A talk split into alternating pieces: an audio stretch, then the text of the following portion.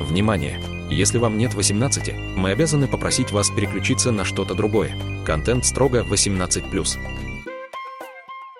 Я понял, что мне нравятся не только парни. Я понимаю, что это табу. С чем я бы поспорил, конечно. И так торкало адски. Я ее катил, волок, пинал и толкал. Я вообще пипец какой милый. Но стыдно же с друзьями знакомить. И этот тащак начинает там долбиться в мозг. Вру, конечно. Это просто смертельный номер. Всем привет! С вами Аркадий Казанцев, и это подкаст «Твикер».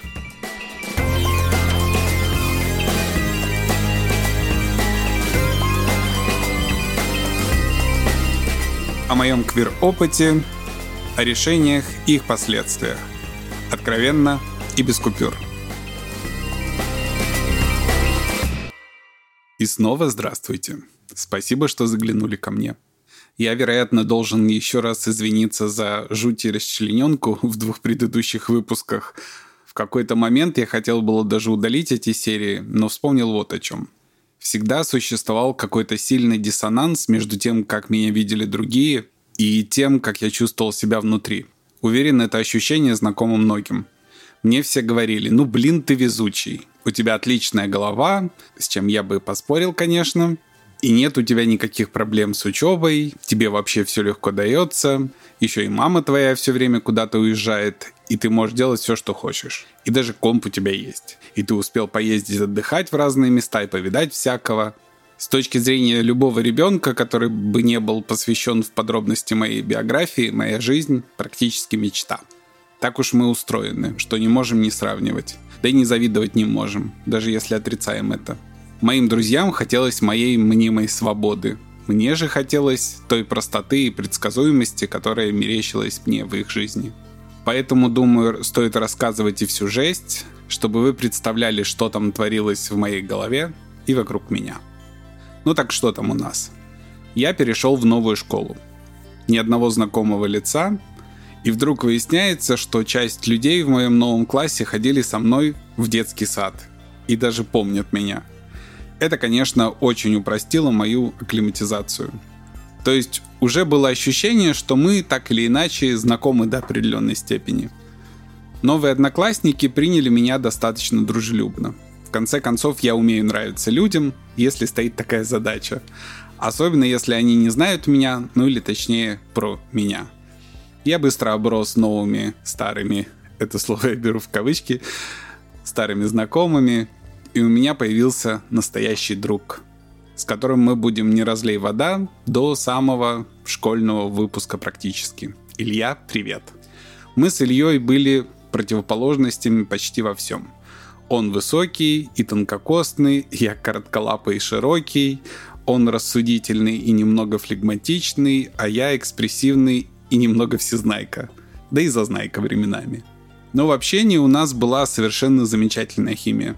Мы запойно обсуждали все подряд, мечтали о том, чем будем заниматься после школы. Илья был совершенно зациклен на том, чтобы вернуться в Нижний Новгород. Они с матерью приехали оттуда, видимо, за северными высокими зарплатами. И никто не думал, что они тут застрянут надолго. Мне трудно представить, что должен был чувствовать городской парень, которого забросили в нашу глушь, где вообще ничего не происходит. Он рассказывал мне про Нижний, про то, как там круто, про то, что там есть перспективы, что там совсем иначе, и я сам сразу почувствую это, стоит мне выбраться куда-то в город после школы. И я завидовал этому его опыту. Вероятно, мы все так или иначе жили этим ожиданием. Ожиданием того, что школа закончится, и мы наконец начнем жить. И вообще подозреваю, что нам всем свойственно жить в таком ожидании. Закончится школа, и все начнется. Закончится университет, и начнется настоящая жизнь. Вот найдется хорошая работа, и все начнется. Вот устроим личную жизнь, и начнется. Вот купим квартиру, машину, дачу, и начнется. Вот вырастут дети, и тогда точно начнется. И как говорила Масяня, по другому, правда, поводу, у меня не начинается, ничего не начинается. Вот как-то ничего так и не начинается. И мы просто выбираем себе следующую веху, чтобы теперь уже ждать ее реализации. и забываем жить здесь и сейчас, откладываем настоящие эмоции и возможности порадоваться, но потом. Вот тогда мы жили ожиданием окончания школы. Илья ждал возможности вернуться на Большую Землю, как это у нас называлось, а я ждал возможности вырваться из этого болота хоть куда-то, где меня не знают. Тогда мне казалось, что именно это решит все мои проблемы. А еще мы ждали любви. Но мы же подростки, в конце концов. Но она все где-то запаздывала. Благодаря Илье у меня опять появилось ощущение, что нормальная жизнь возможна. Что можно не только задыхаться и бояться нон-стоп. Мы все время ржали и спорили. Я вообще люблю поспорить с грамотным оппонентом. А он хорошо спорил. Не сдавался без боя и отлично выстраивал цепочки аргументов. Еще, благодаря Илье, в этот год я обнаружил, что несколько симпатичнее, чем считал раньше. Тут тоже требуется предыстория. Как вы уже понимаете, мама моя постоянно пропадала на работе. Отец, в принципе, вообще был чисто номинальной фигурой, поэтому мы с сестрой рано стали самостоятельными. Меня совсем мелкого отправляли в магазин за покупками, я сам ходил стричься, и даже в поликлинику мне рано пришлось ходить самому, потому что у меня всегда были проблемы с зубами, и еще со времен молочных. Ну, не находишься со мной, короче, по всем местам. Так что мне пришлось самому брать талончики, так это тогда называлось, сидеть в очередях в поликлинике и приходить на прием к этим зубомучителям. К стоматологам у меня с детства отдельная любовь, в кавычках, но об этом как-нибудь в другой раз. Иногда истории с самостоятельными походами в магазин имели комичные последствия. Так как-то раз меня отправили за халвой. Я мелкий был, ну, может, во втором в классе. Просто мать дала свой кошелек и отправила в магазин. Фасованной халвы не оказалось. А ее нам привозили в коробках большими брикетами, а потом уже фасовали в пакеты. И еще ее привозили в банках. В здоровенных таких жестяных банках по 8 килограмм, как сейчас помню.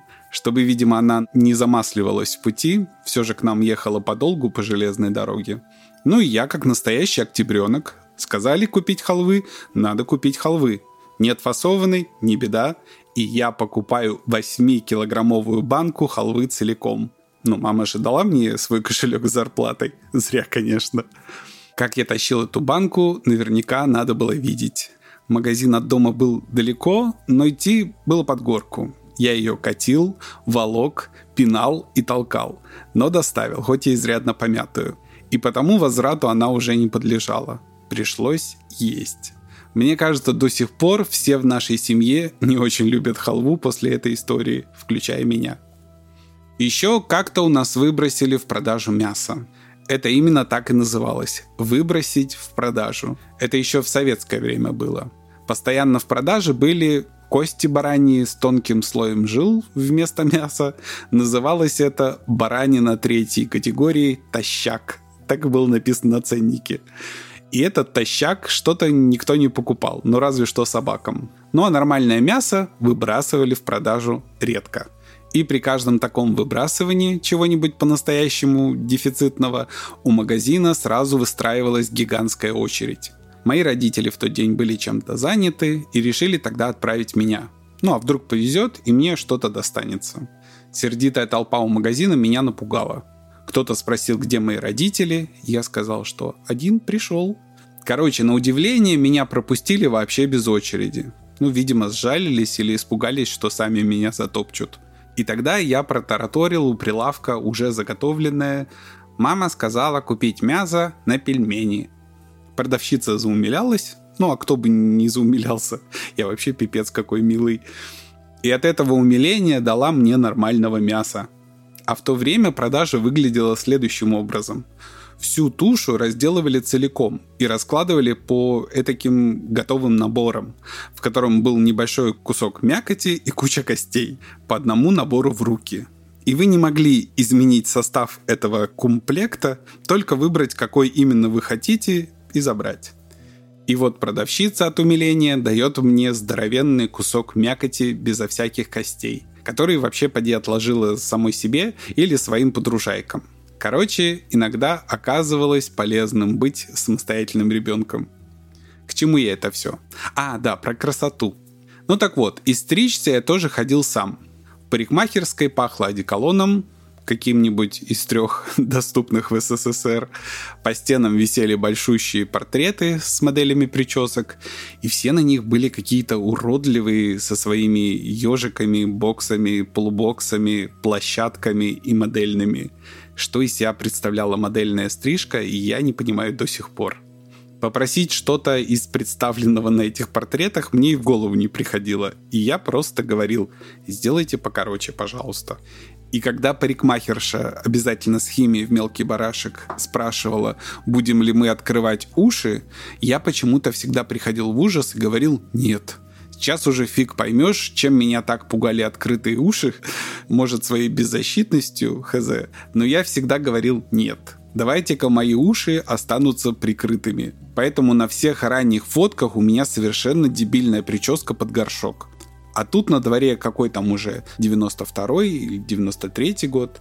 И начинают появляться первые предприниматели не только среди торгашей. Короче, часть парикмахерш начинает подрабатывать на дому. И вот Илья, глядя на меня не особо одобрительно, говорит, что мне надо бы, наконец, по-человечески постричься. И черт подери, он был прав. Судя по фоткам, я бы такое чучело тоже отправил стричься. Но стыдно же с друзьями знакомить. Короче, кто-то с кем-то договорился, меня с паролем отправили на квартирную явку, и там тетя, не особо спрашивая моего мнения и пожеланий, зафигачила мне клевую стрижку. Нет, реально клевую. Я смотрел в зеркало на себя и не узнавал. У меня появился лоб и какой-то пробор или зачес. Парикмахерша учила меня укладывать волосы, как надо расчесываться и сушить феном, и что в идеале можно бы и немного геля, но и лак тоже сойдет. И я, глядя на свое отражение, вдруг вспомнил о том, что мне нравилось привлекать внимание. Всегда нравилось. Что мне в кайф было необычно выглядеть, необычно одеваться. Что вообще внешний вид для меня был интересной темой всегда. Короче, я опять стал обращать внимание на то, что ношу.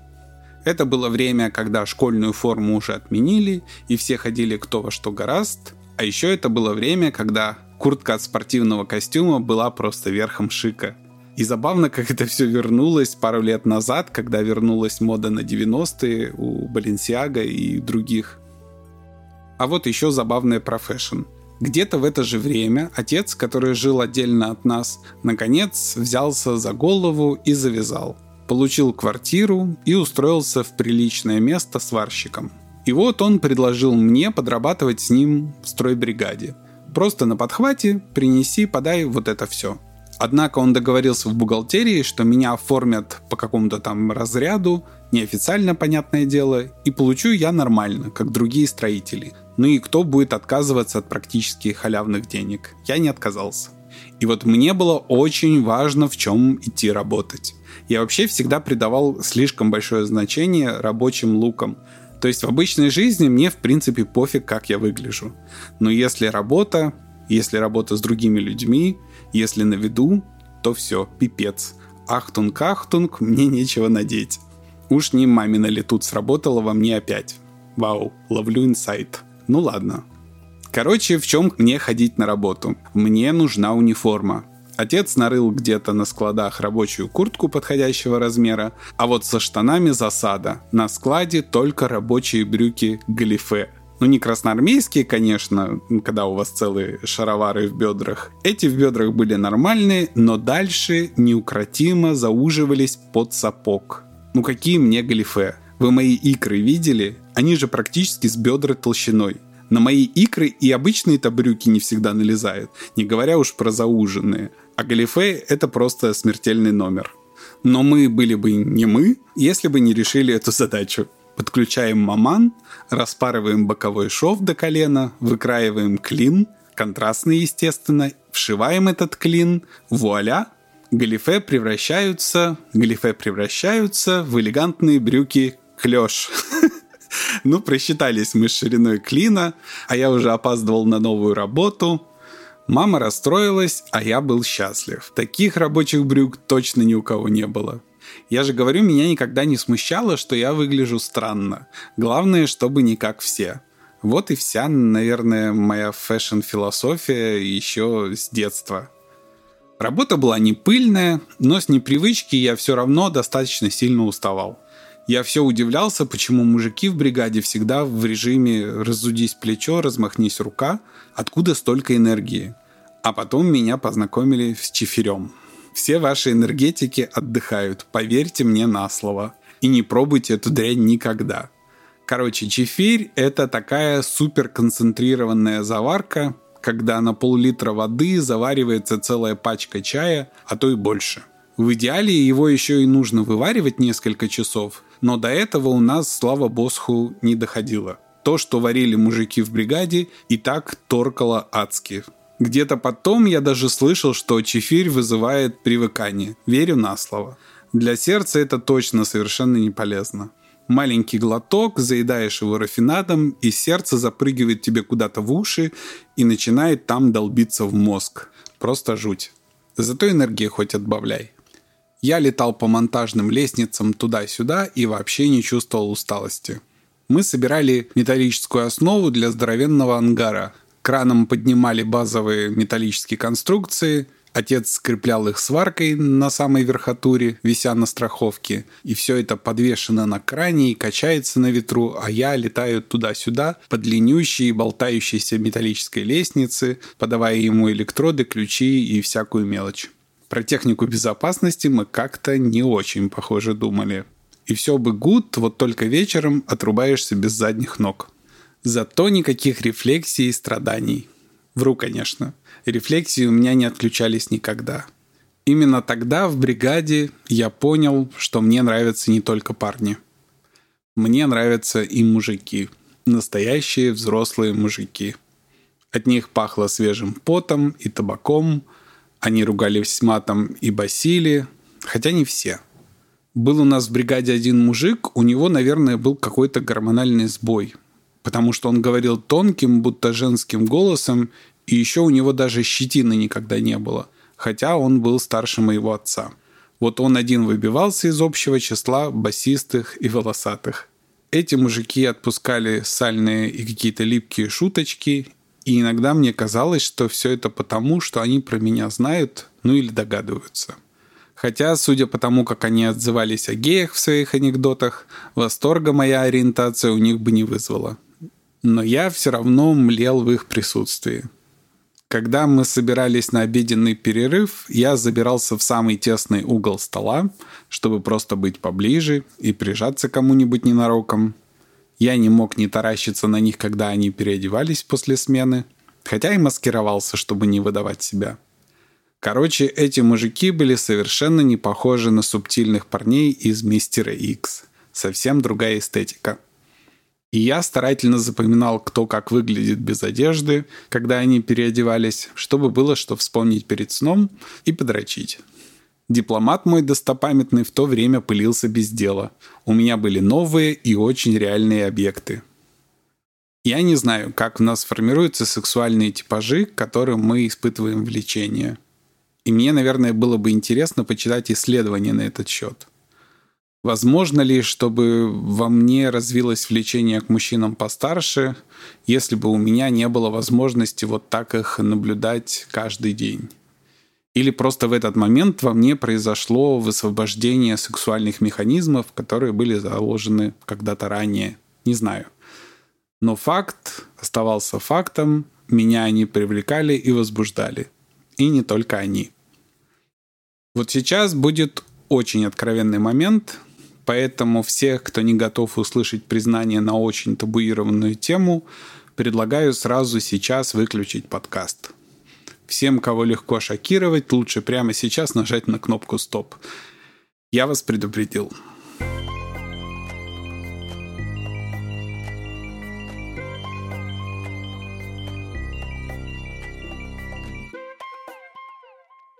Конечно, я видел до этого голых мужчин – с самого детства мы ходили в общественные бани. Потом к соседям в баню. Но тогда я был совсем мелким, и все мои реакции были очень смутными. Это было еще не очень осознанное любопытство. А теперь я точно знал, что мне нравится видеть. И я знал, что меня возбуждает и как. Своего отца я тоже много раз видел голым в бане. Он был хорошо сложен, широкоплечий, узкобедрый, у него всегда был отчетливый пресс, он был очень волосат, но не чрезмерно, очень крупные ладони и член. У него был большой необрезанный член. Мало того, я видел этот член в полностью боевом состоянии. Я как-то влетел в комнату родителей, мои родители тогда еще жили вместе. Дверь была закрыта, но то ли меня еще не научили стучаться, то ли я был чем-то очень увлечен в тот момент. Короче, я вломился в их спальню, а они то ли занимались сексом, то ли только собирались им заняться. Мама успела спрятаться под одеяло и отвернулась к стене, а отец сидел на краю кровати, и у него был железный стояк. Член был направлен четко в потолок и прижат к животу. И отец, то ли из-за того, что он был захвачен врасплох, то ли он был пьян, то ли еще по какой-то причине, но отец не предпринимал никаких попыток прикрыться. И пока я что-то там лепетал и объяснял, я смог рассмотреть все достаточно подробно. Член у него был очень здоровый. Ну или мне по детскому возрасту просто так казалось. Весь покрытый вздувшимися венами, с большущей темной, почти фиолетовой головкой, которую не могла закрыть крайняя плоть, и тяжело висящими яйцами. Короче, отцу, очевидно, не на что было жаловаться. Он отругал меня, я, естественно, слинял, но этот образ совершенно голого отца надолго впечатался в мою память. Я не знаю, как относиться концептуальным фантазиям. Точнее, даже не так. Я понимаю, что это табу, и на то есть вполне объективные причины. Но с другой стороны, а если это только фантазии и больше ничего? Сколько из нас смотрят порно с табуированными сюжетами? Ну, честно себе признайтесь. То-то же. Ну и я в том числе. Регулярно в моей ротации возбуждающих сценариев возникает и этот – да, чаще всего их скромно маркируют межвозрастными или межпоколенческими, но давайте не будем играть в наивность. Если такой ролик со сценарием, то чаще всего он изображает сына с отцом или отчимом, даже если они друг друга так не называют. Есть даже целые студии, которые специализируются исключительно на таких историях. А еще мне кажется несколько лицемерным, что мы вынуждены стесняться того, на что дрочим. Вот спросите себя, насколько легко вы можете показать своему партнеру или партнерше все ролики, на которые вы мастурбируете. Не знаю, как вы, а я ставил над собой такой эксперимент. И могу констатировать, что завалил тест. Самые хардкорные ролики я все-таки не рискнул показать. А ведь это как раз те ролики, которые заводят больше всего. Да, это было не снав порно, конечно, но тем не менее тот момент я понимал, что боюсь, что нарвусь на осуждение, что мой партнер испугается меня и моих фантазий.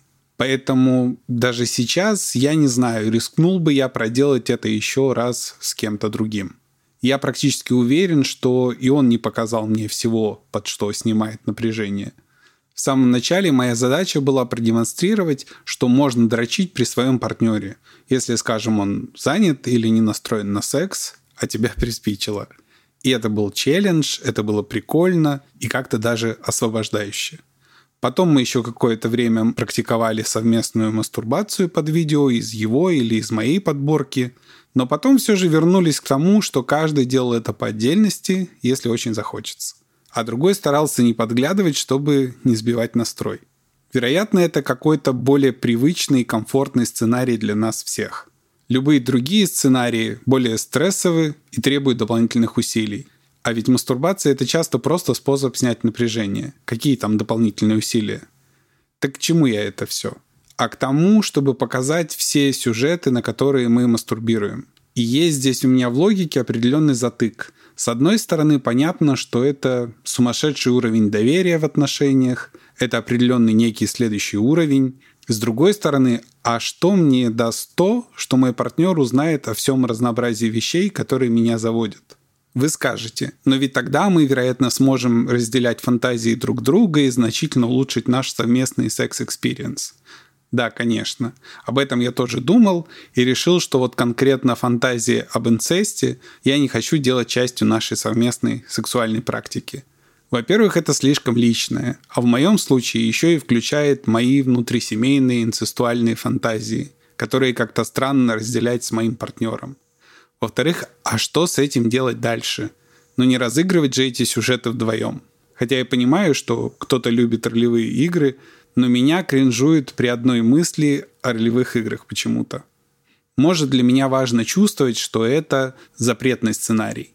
И если мой партнер разделит со мной интерес к нему, то это вроде как легализует его в моей голове, и он тут же перестает быть запретным и таким возбуждающим. Не знаю, пока еще не разобрался сам. Одним словом, при всей моей вроде бы открытости к сексуальным экспериментам, тут у меня стопор, барьер и отсутствие четкого понимания. Может быть, надо разбираться с сексологом. Ну а про отца у меня были совершенно отчетливые фантазии, и появились они точно где-то во время нашей совместной работы на стройке. Может от того, что у меня был совершенно засушливый период и ноль возможностей для реализации своего влечения с кем-то из сверстников.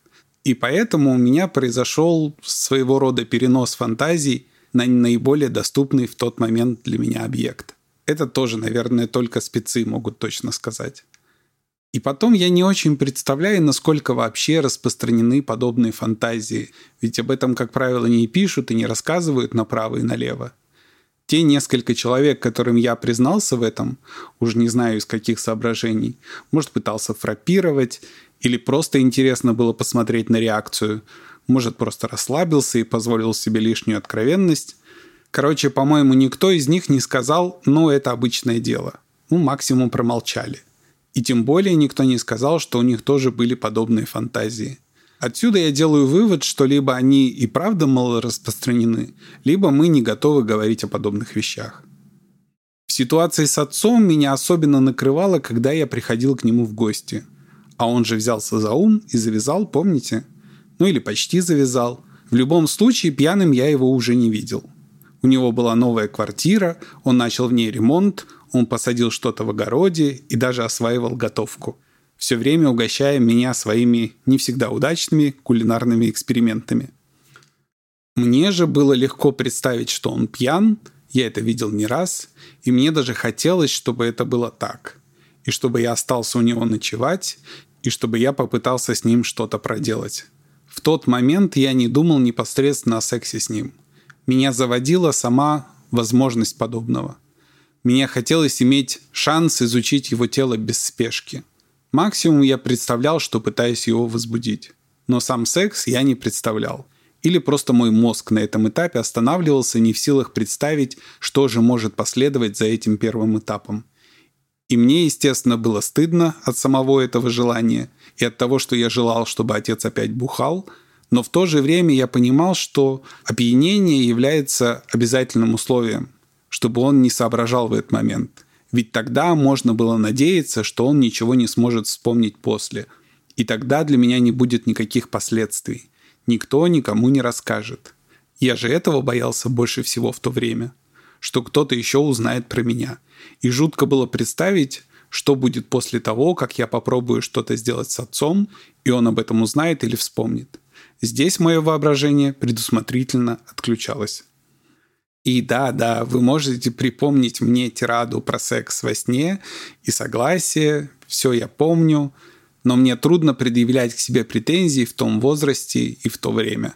Я тогда вообще не представлял, что может быть какой-то протокол, какой-то этикет, какие-то нормы поведения. И это еще один довод к разговору о необходимости открытых дискуссий по сложным вопросам и необходимости раннего сексуального просвещения – Понятно, что сейчас я, по-моему, даже к своим фантазиям пытаюсь относиться с критической стороны. Хотя вру. Да, головой я понимаю, как должно быть в реальной жизни, про согласие и все такое, но фантазии, особенно хардкорные, никуда не делись. И ведь смотрел же я на днях ролик про то, как отчим трахает пасынка во сне. Так, не закатываем глаза, студия была легальная, все там были совершеннолетние, и надеюсь, они делали это из любви к искусству, а не по принуждению, потому что делали все хорошо с душой. Короче, я думаю, вот это единственное пространство, где подобные фантазии приемлемы. Порно. И все.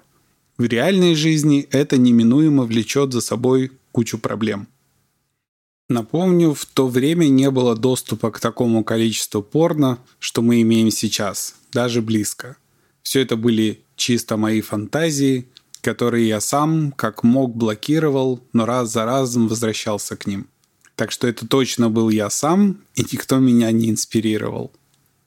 Еще меня так и подмывает сделать лирическое отступление и сказать, что я особо никогда не воспринимал своего отца отцом, что его было мало в моей жизни, что он был то на работе, то в запоях, то на рыбалке, то что-то мастерил или ремонтировал в своем сарайчике мастерской, что мы мало общались, и я больше общался со своей матерью, что для меня это был больше просто сексуальный взрослый мужик. Но все это тоже будет враньем. Специально сочиненное из страха напугать или оттолкнуть кого-то из вас. Конечно, я воспринимал его отцом. Поэтому и стеснялся своих желаний тогда. Еще я часто стеснялся своего отца из-за его проблем с алкоголем, именно потому, что он был моим отцом, а не абстрактным левым мужиком. Я долго думал, а стоит ли вообще рассказывать об этом. Но потом вспомнил, что мы вообще заточены под молчание обо всем, что для нас важно и что нас мучает. Мы выучены стесняться себя и своих мыслей. От этого возникает куча недосказанностей и, как следствие, проблем. Мне кажется очень важным научиться говорить о больном, о сложном, о стыдном. Наши люди, по-настоящему близкие люди, даже если и не поймут, то не осудят. Или смогут вовремя посоветовать обратиться к спецу, чтобы решить серьезную психологическую проблему, пока не стало слишком поздно. Да и вообще навык проговаривания очень важен. Думаю, спецы меня поддержат, если скажу, что люди и в комфортных-то условиях наедине с психотерапевтом много времени и сил тратят на то, чтобы вообще заговорить. У нас нет навыка навыка рефлексии, навыка называния того, что мы чувствуем и проживаем, навыка проговаривания этого вслух. У меня вроде есть навык рефлексирования, и я вполне готов был рассказать своему психотерапевту обо всем и попробовать проработать это все. Но я сбежал после второго, точнее не пошел на последующие сеансы. Главные причины, конечно, были деньги. У меня они в тот момент просто закончились. Но я отлично помню, что и мне, с моей, казалось бы, осознанностью, было сложно формулировать это все в голове, готовясь к разговору с мозгоправом. Да и сейчас сложно, когда я говорю с вами. Так что не факт, что я был бы идеальным пациентом, если бы у меня сейчас были финансовые возможности для походов на терапию. Слишком уж велик соблазн сгладить, смягчить, не напугать, не разочаровать в себе – и нет, я, конечно же, не призываю всех прямо сейчас начать вываливать все свои самые жуткие тайны на своих неподготовленных близких.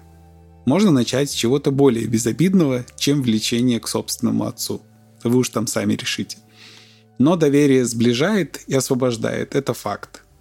Может и стоит с кем-то попробовать. Подумайте об этом. А тем временем я заработал в бригаде с отцом на новый магнитофон. Корявый, отечественный, однако новенький и мой личный магнитофон. И мы узнаем, к чему это привело уже в следующем выпуске. Большая просьба. Пожалуйста, подписывайтесь на мой подкаст. Ставьте оценки, пишите отзывы и оставляйте комментарии. Это очень важно для продвижения. Не сочтите за труд – Берегите себя и принимайте правильные решения. Спасибо за всю музыку Сергею Христолюбову. Он, кстати, помогает начинающим подкастерам во всех технических вопросах. Если сами надумаете делать что-то подобное, то обращайтесь к нему, он есть во всех соцсетях. А я пока прощаюсь с вами. До новых встреч. Искренне ваш Твикер.